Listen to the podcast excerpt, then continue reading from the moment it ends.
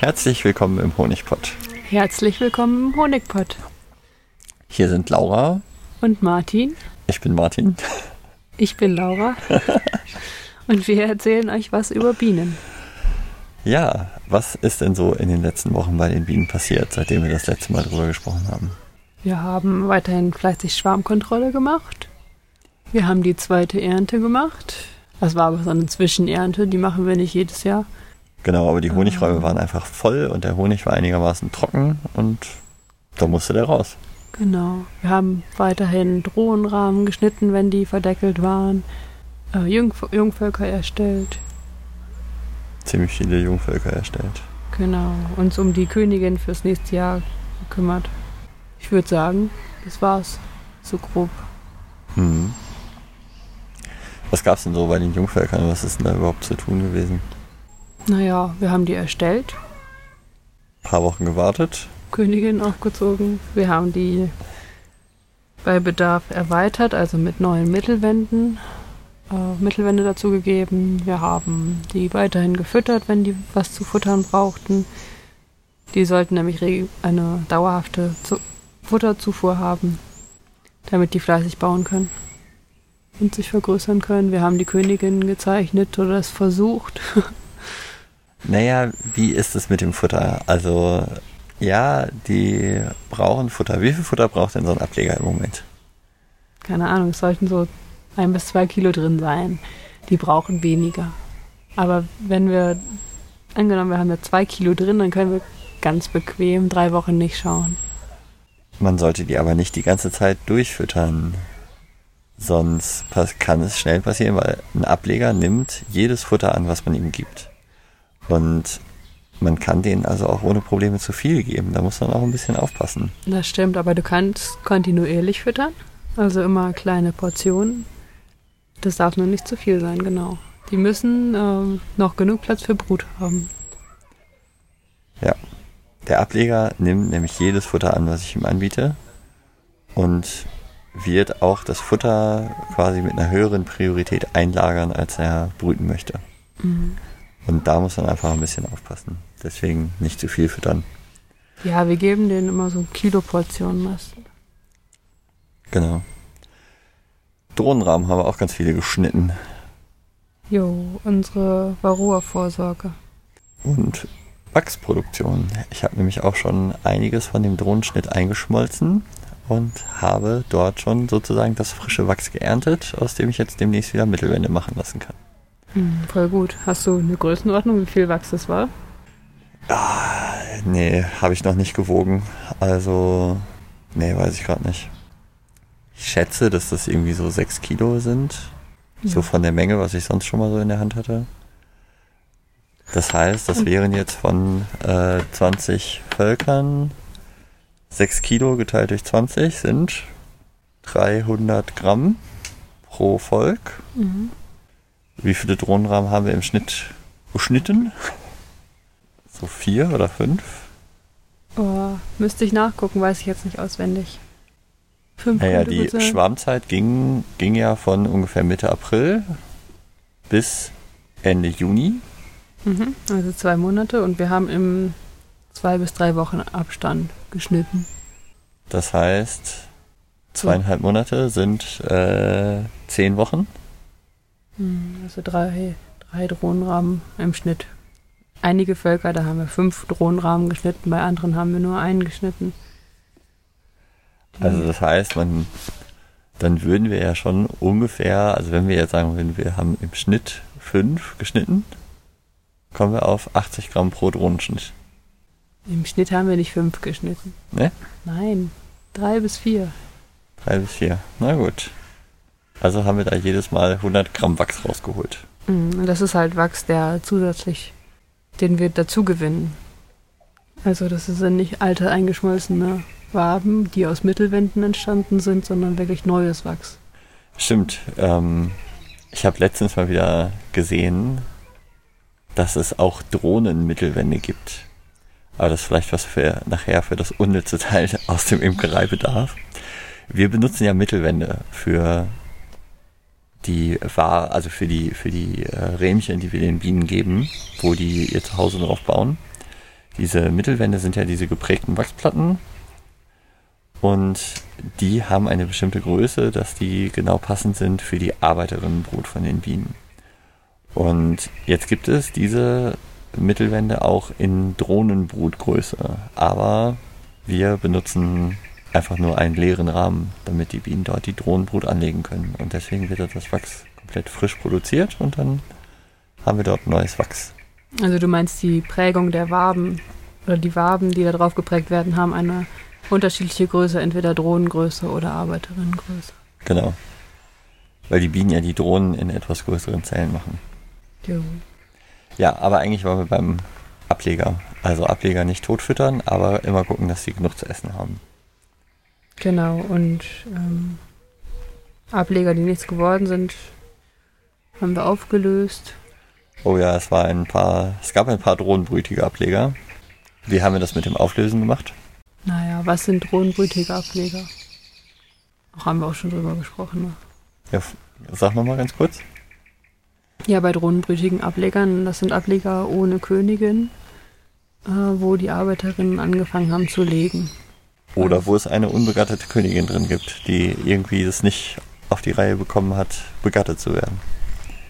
Genau, die legt dann unbefruchtete Eier und aus unbefruchteten Eiern werden immer Drohnen. Genau, und ein Ableger, der dann eben nur Drohnen produzieren kann, der ja, kann keine frischen Arbeiterinnen produzieren und dann hat man am Ende natürlich ein Problem, weil er sich nicht weiterentwickeln kann. Wir hatten auch einen Ableger, da sind auch sehr, sehr viele Drohnen dann geschlüpft im Endeffekt. Und die waren alle ganz klein. Die hatten so in etwa ähm, Arbeiterinnengröße. Aber trotzdem die riesigen Augen und den eher tonnenförmigen Körper. Das sah Mhm. sehr interessant aus. So, aber eigentlich, wie löst man den denn auf? Bei Flugwetter kann man die abschütteln, so 20 Meter vom alten Stand entfernt. Die Kiste, wo die drin waren, äh, wird dann verschlossen, beziehungsweise idealerweise eigentlich weggestellt. Und die Waben da drin werden eben eingeschmolzen oder verwendet für andere Ableger. Ähm, ja, und durch dieses Abfegen in 20 Meter Entfernung können sich die Bienen, die nicht Drohnenmütterchen sind, dann langsam bei den anderen Völkern in der Umgebung ab äh, einbetteln. Und dort ihre Arbeitskraft anbieten. Genau. Ja, hatten wir noch was bei den Ablegern? Mit Oxalsäure haben wir die behandelt, im brutfreien Zustand. Ja. Um die Varroa-Milbe direkt zu Beginn des Lebens des Ablegers ein bisschen wieder zu reduzieren. Jo. Wenn man das macht, dann ist es auch häufig so, dass man auf die Sommerbehandlung der Ableger verzichten kann. Äh, die Ameisensäure-Sommerbehandlung. Genau. Und das ist ein Riesenvorteil, weil die Ameisensäure beschädigt die Bienenbrut. Und ähm, besonders Ableger können sich da schlecht gegen wehren, weil das äh, Brut zu Bienenmasseverhältnis so groß ist. Also wir haben sehr, sehr viel Brut und wenig Bienen. Und das ist sehr schlecht für die Ableger. Wirtschaftsvölker können da besser mit umgehen, genau. weil da haben wir sehr, sehr viele Bienen und weniger Brut im Verhältnis. Ja, Honigernte hatten wir noch, ne? Ja, Was- genau. Wir wollten nämlich vor der Linde nochmal abschleudern, damit wir den Lindenhonig sozusagen einzeln haben. Genau, und es war tatsächlich auch relativ viel drin. Hier bei uns hat die Linde am 10. oder 11.6. glaube ich angefangen zu blühen. Und ähm, da haben wir vorher nochmal einmal alles rausgeholt. Da sind ein paar Kilo zusammengekommen, ne? Wir haben, äh, weißt du wie viel das waren? Ne. Nö. Haben wir beim letzten Mal schon darüber gesprochen, wie wir den Honig ernten mit der Bienenflucht und Jo, das haben wir letztes Mal gehabt. Heißluft entdeckeln. Yep. Also wenn Wow. ihr da was über, drüber erfahren wollt, dann hört euch einfach nochmal die letzte Folge an. Gut, was haben wir? Also, wir haben Honigernte gemacht, wir haben Ableger gebildet, erweitert, behandelt, gefüttert, Jo. Drohnenrahmen geschnitten, Drohnenwachs eingeschmolzen. Königin Aufzucht im Sammelbootableger. Durchgeführt.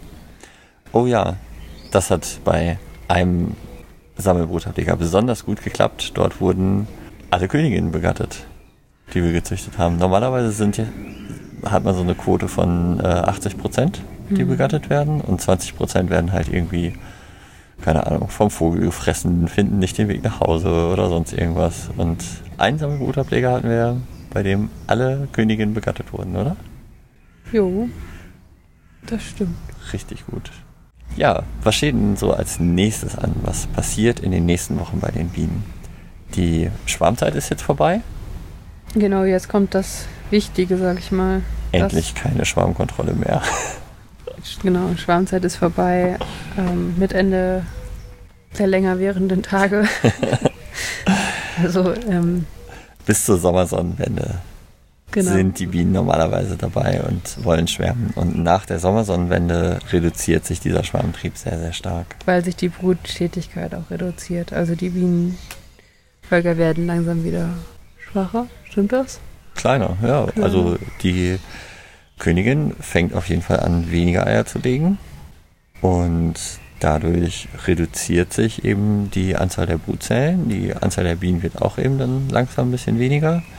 Und im Endeffekt fangen die Bienen jetzt, ne, für uns beginnt jetzt gerade der Sommer und die Bienen fangen jetzt an, sich auf den Winter vorzubereiten. Genau, und wir als Imker müssen es auch tun. Ja. Weil jetzt kommt der wichtige Teil, weil die Bienenvölker, die können alleine nicht überleben, die brauchen uns Imker. Ja. Denn wir müssen uns um die Varroa-Milbe kümmern. Genau, jetzt, ab jetzt wird uns ganz, ganz viel die Varroa-Milbe beschäftigen. Und die ja, Bekämpfung sozusagen der Varroa-Milbe. Ja, jetzt noch nicht direkt, sondern erst nach der letzten Schleuderung. Die aber äh, in den nächsten Wochen passieren wird. Schleuderung, ja. Also in ein bis zwei Wochen werden wir den letzten Honig wahrscheinlich ernten. Und dann gucken wir das erste Mal mit so einer äh, Varroa-Windel, wie hoch denn der Varroa-Befall im Bienenvolk ist. Genau, wir schieben einfach diese Varroa-Schublade unten ein und schauen, wie ist der natürliche Totenfall und dann kann man über einen Faktor hochrechnen, wie viele Varroa-Milben sich gerade im Volk befinden. Und es gibt so eine ähm, Schadensgrenze von 10 Prozent. Das heißt, ähm, pro Anzahl Bienen dürfen nicht mehr als 10% Varroa-Milben im Volk sein, sonst geht das Volk zugrunde mit einer sehr hohen Wahrscheinlichkeit. Genau, also dann können die Bienen das einfach nicht mehr, den Schaden nicht mehr reparieren, der durch die Varroa-Milben sozusagen verursacht wird. Mhm.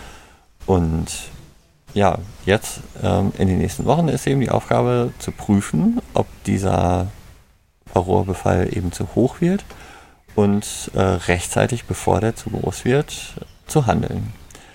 Und jetzt in diesem Monat, im, nee, also wir haben jetzt noch Juni, aber im Juli kann man eine sehr schöne Methode für die Wirtschaftsvölker schon beginnen, um dort den Varroa-Befall ähm, ja, sehr stark zu reduzieren. Das Teilen und Behandeln. Genau. Beim Teilen und Behandeln stellt man einen brutfreien Zustand im Bienenvolk her. Und im brutfreien Zustand kann man mit Oxalsäure sprühen. Ja, weil Oxalsäure wirkt ja eben nicht in die Brut, deswegen brauche ich einen brutfreien Zustand. Und jetzt gibt es, äh, ja, manche Imker machen das so, dass sie eine sogenannte totale Brutentnahme machen. Also die ganze Brut wegschmeißen. Das äh, finden wir eigentlich sehr schade und ja, das spricht doch irgendwie nicht so dem Tierschutz oder so, dass man da äh, so viel Bienenbrut wegschmeißt. Und deswegen nutzen wir eben eine andere Methode, nämlich teilen und behandeln. Und dort wird das Volk in einen Flugling und in einen Brutling aufgeteilt. Und der Brutling verliert eben alle Bienen an den Flugling. Im Flugling hat man dann direkt einen brutfreien Zustand und kann die mit Oxalsäure behandeln. Und beim Brutling dauert das eben ein paar Wochen, bis die den brutfreien Zustand haben und dann kann man die behandeln. Ja, und positiver Nebeneffekt ist, dass der Brutling ohne Königin eine neue Königin nachzieht. Genau, da kommen wir nämlich auch schon direkt zu der größten Challenge beim Brutling und Flugling bilden. Man muss nämlich einmal die Königin suchen im Wirtschaftsvolk. Meinst du, das ist die größte Challenge? Ja. Also. Ja, gut, und. Äh, manchmal ist es ganz schön schwierig, die Königin zu finden. Das Material zu besorgen ist vielleicht auch noch schwierig. Man braucht nämlich einen zusätzlichen Boden, stimmt. Also Boden und Deckel, weil man das eine Wirtschaftsvolk ja in zwei Volksteile aufteilt. Wie funktioniert das ganz praktisch mit dem Flugling und Brutling? Ja, wie du gerade gesagt hast, wir suchen die Königin. Wir suchen uns einen zweiten Standort. Das kann entweder direkt neben dem Volk sein oder über dem Volk oder an einer anderen Stelle in der Nähe. Genau, ganz wichtig ist, das muss wirklich in der Nähe sein, also irgendwo im 30 Meter Umkreis oder sowas. Jo. Dann stellen wir den Brutling eben auf, beziehungsweise die ganze Kiste auf den neuen Standort. Dann nehmen wir einen neuen Boden und Deckel, packen da den Honigraum drauf, suchen dann die Königin in dem weggestellten Brutling, käfigen die oder setzen die einfach so um in den Honigraum, der jetzt am neuen Standort steht. Ah, Käfigen ist schon besser. Okay, Käfigen ist besser. Und dann war es das eigentlich schon für den Moment. Ja. Also an dem Stand, wo das Volk ursprünglich stand, sollte eigentlich der Boden stehen bleiben. Damit der Boden, weil der Boden riecht ja auch für die Bienen sozusagen nach ihrem Zuhause. Und deswegen bleibt der ursprüngliche Boden da stehen, da kommt der Honigraum drauf. Und der Brutling kommt auf den neuen Boden. Okay. Soweit zumindest der Literaturwert. Ja. Okay. Na gut. Ich hätte jetzt gesagt, das ist relativ pumpe. Na gut. Genau, das werden wir auch dieses Jahr wieder mit möglichst vielen Völkern machen, dass wir die aufteilen in Fu Fluglingen und Brutlingen, weil wir eben damit mit Oxalsäure behandeln können und das viel einfacher funktioniert als die Behandlung mit Ameisensäure. Genau, und das ist auch viel weniger schädlich für die Bienen. Es ist eine sehr sanfte Methode der Behandlung. Ja. Und sehr effektiv. Und es werden irgendwie mehr als 90 Prozent der Varroa-Milben im Volk getötet. Genau. Ähm, 95 Prozent ungefähr tötet die Oxalsäure. Ja. Wir bekommen eine neue Königin dabei und wir können auch direkt die Wabenhygiene machen. Wabenhygiene heißt, wir entnehmen alte Brutwaben, die wir dann einschmelzen. Also alte Waben, wo die Brut dann im Endeffekt ausgelaufen ist. Wobei das, also wir beginnen mit dem Flugling und Brutling meistens so Ende Juli. Man kann das auch noch Anfang August machen. Und dann dauert es ja drei Wochen, bis der Brutling sämtliche Brut eben geschlüpft hat äh, oder zu Ende ausgebrütet hat und dann eben die Brutwaben leer sind. Und dann kann man diese alten Brutwaben rausnehmen. Aber da sprechen wir, denke ich mal, beim nächsten Mal nochmal mehr drüber, weil das dann ja erst im August stattfindet. Wenn man jetzt diese, äh, im Juli das ähm, letzte Mal Honig erntet und dann direkt die Windel reinpackt und feststellt, oh, der Varroa-Befall ist extrem hoch. Über, ich glaube, über 10 Milben pro Tag, die auf diese Windel fallen. Ne? Dann muss man eine Notbehandlung durchführen, Genau. wenn man sich gegen Teilen und Behandeln entscheidet. dann muss man also direkt äh, eine Ameisensäurebehandlung irgendwie machen, um die, um den Varroa-Befall einfach schon mal ein bisschen zu reduzieren. Es waren 10 pro Tag, ne? Ich meine auch, dass die Grenze 10 pro Tag ist, ja. Also die Schublade kommt für drei Tage rein. Dann holt man die nach drei Tagen wieder raus und dann müssen eben alle Milben auf der Schublade ausgezählt werden. Und wenn ich da dann zum Beispiel 40 Milben drauf habe, teile ich den Wert durch drei, weil es ja drei Tage drin hatte. Und äh, dann habe ich 13,3 Milben pro Tag, die da pro Tag draufgefallen sind. Und das wäre dann eben ein zu hoher Wert und dann muss ich sofort handeln. Dann kann ich nicht noch abwarten. Man kann im Juli auch schon mal bei den Ablegern gucken, wie es da so aussieht. Normalerweise ist der Varroa-Befall da im Juli noch sehr, sehr niedrig. Ja. Da bei den Ablegern ist im Juli der tolerierbare Befall bei 5 Milben pro Tag, oder? Genau. Später im Jahr wird es weniger. Also später im Jahr dürfen beim Wirtschaftsvolk dann noch 5 Milben pro Tag fallen und beim Ableger irgendwann nur noch eine Milbe pro Tag. Aber da kommen wir dann auch nochmal zu, wenn es soweit ist. Wie kriegen wir denn die Ameisensäure ins Volk? Da gibt es ja auch verschiedene Methoden. Mm, Wir benutzen einen Ameisensäure-Dispenser. Den Liebig-Dispenser. Oder Oh, den Nassenheider Professional. Genau, stimmt. Genau, die beiden Dispenser, damit haben wir ganz gute Erfahrungen gemacht. Trotzdem ähm, ist Ameisensäure verdunsten häufig eine Herausforderung. Genau, weil wir brauchen eine bestimmte Konzentration im Volk, damit die auch vernünftig wirkt. Und dafür müssen ja die Meteoro meteorologischen Gegebenheiten auch da sein.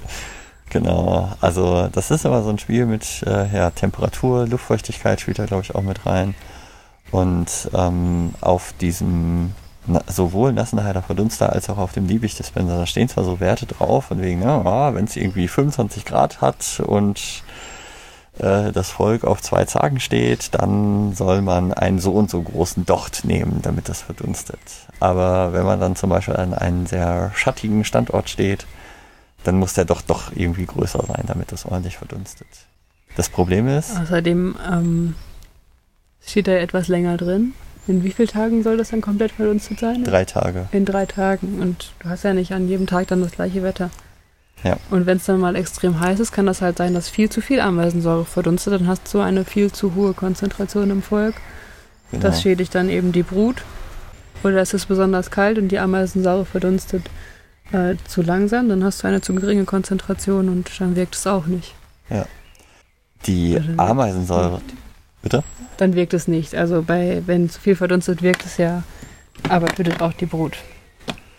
Ja, und wenn richtig viel verdunstet, tötet es auch die Bienen. Also Ameisensäure ist, äh, ja, ist so ein Uni Universalgift oder so. Das, ähm, mit Ameisensäure kann man auch Menschen töten. Macht übrigens auch ordentliche Löcher in die Haut. Also wenn ihr mit Ameisensäure hantiert, ähm, Schutzkleidung beachten. Ja, das sollte man immer. Ne? Arbeitssicherheit geht alle an. Genau. Ich habe einmal mit Ameisensäure geplört und dann ist mir ein Spritzer auf den Arm gekommen und dann hatte ich direkt Löcher im Arm. Direkt bestraft worden. Also Ameisensäure vorsichtig mit umgehen. Und genau, das wollte ich eigentlich sagen, die bringt eben auch die Bienen um. Also wenn der Docht viel zu groß ist oder es auf einmal einen sehr, sehr starken Temperaturanstieg oder sowas gibt. Oder auch zum Beispiel, wenn man die Ameisensäure kalt, irgendwie weil man die im Keller stehen hat, und dann im kalten Zustand aufs Volk stellt, in diesen Dispenser, dann äh, und draußen ist es irgendwie halt warm, äh, dehnt die sich in diesem Dispenser aus und dann läuft da auch richtig viel Ameisensäure raus und ähm, eben zu viel und dann bringt man auch die Bienen damit um. Deswegen bei Ameisensäure ein bisschen aufpassen. Ja. Früher hat man das mit Schwammtüchern gemacht. Da ist allerdings das Problem, dass die Dosierung sehr, sehr schwierig ist. Ähm, da kannst du eigentlich kaum gewährleisten, dass wirklich jetzt nur die Menge verdunstet, die du haben möchtest. Ja, bei der Schwammtuchmethode treten dann auch sehr häufig sehr große Brutschäden auf. Und Aber ja, wenn du die Bienen oder die Brut dadurch killst, dann hast du auch kein Varroa-Problem mehr. Ja, wenn das Volk tot ist, stirbt dann lieber Rohrmilbe. Hm. naja, jedenfalls, also ihr merkt schon, weil Ameisensäure eben ja schon ein bisschen herausfordernder ist in der Anwendung, ist diese Teilen- und Behandeln-Methode so attraktiv. Weil man da eben nicht mit Ameisensäure rumhantieren muss, sondern mit Oxalsäure, die deutlich einfacher ist in der Handhabung. Ja. Haben wir sonst noch was, was in den nächsten Wochen ansteht? Ähm, Ableger müssen weiter gepflegt werden. So Ja, die- äh, nach der Varroa-Behandlung kommt dann direkt die Wintereinfütterung. Genau. Also, dass wir schauen, dass die Völker genug Futter für den Winter haben. Wir füttern die mit Weizenstärke-Sirup. Ja. Da müssen wir nämlich keinen Zucker anrühren und so. Das ist ganz praktisch. Was passiert noch in den nächsten Wochen? Ja, hast du ja gerade gesagt, Ablegerpflege. Also die wachsen weiter, die sollten bis zum Oktober auf einer ganzen Sage sitzen ungefähr. Und deswegen packen wir da bei Bedarf eine neue Mittelwand rein, dass sie die ausbauen können und geben den Futter. Genau. Mm, Ansonsten ist jetzt nicht mehr so viel zu tun. Wir können, Wir müssen nicht mehr jede Woche reingucken, ob die schwarmlustig sind. Ja. Das ist ganz praktisch. können ein bisschen entspannen. Sehr gut. Ja, und dann haben wir noch das unnütze Teil des Monats. Ich hatte das ja vorhin schon äh, kurz angesprochen. Drohnenmittelwände. Ich sehe die inzwischen echt seltener. Ich Ähm, habe tatsächlich noch nie eine gesehen, muss ich sagen. Ich fände die Doch. jetzt mega unpraktisch, weil um Mittelwände einzulöten, braucht man Drähte. Also gedrähtete Rähmchen. Und das bedeutet, wenn du den Drohnenrahmen schneiden möchtest, musst du diese Drähte durchknipsen. bin mir gar nicht sicher, ob die Leute, die Drohnenmittelwände benutzen, ob die auch Drohnenrahmen schneiden würden. Also, Wozu sollten die die dann sonst benutzen? naja, vielleicht um gezielt in einem bestimmten Bereich im Bienenvolk Drohnen entstehen zu lassen. Mhm. Meinst du vielleicht eher so zur Königinzucht, äh, beziehungsweise Begattungssteuerung? Vielleicht, weiß ich nicht genau. Also jedenfalls, ich kann mir Also ich kann mir nicht vorstellen, äh, oder ja, meiner Meinung nach braucht man die auf jeden Fall nicht, weil äh, wir machen das ja so, dass wir eben an der äh, Position 2 äh, im Brutraum der Bienen einfach ein leeres Rähmchen reinsetzen und ja, wie von Zauberhand äh, bauen die Bienen da wunderbar Drohnen hin. Also deswegen kann ich mir nicht vorstellen, wofür man denn eine Drohnenmittelwand brauchen könnte. Also besorgt euch keine Drohnenmittelwände. Rausgeschmissenes Geld. Seht lieber zu, dass ihr Mittelwände bekommt, die aus rückstandsfreiem Wachs hergestellt sind, allgemein, weil man dann eben keine ja, Rückstände im Wachs hat und sich seinen eigenen Wachskreislauf aufbauen kann, der eine gute Qualität hat und damit auch keine Rückstände im Honig erzeugt. Genau. Haben wir sonst noch was? Nö. Nö. Feierabend. Ja. ja, wie läuft's bei euren Bienen? Habt ihr Bienen? Schreibt uns mal. Genau, schreibt gerne was in die Kommentare. Auch Themen, über die wir mal sprechen sollen. Oder an honigpott at honigpott mit doppelt.eu. Und dann würde ich sagen, bis zum nächsten Mal. Danke fürs Zuhören. Vielen Dank fürs Zuhören. Bis zum nächsten Mal. Tschüss. Tschüss.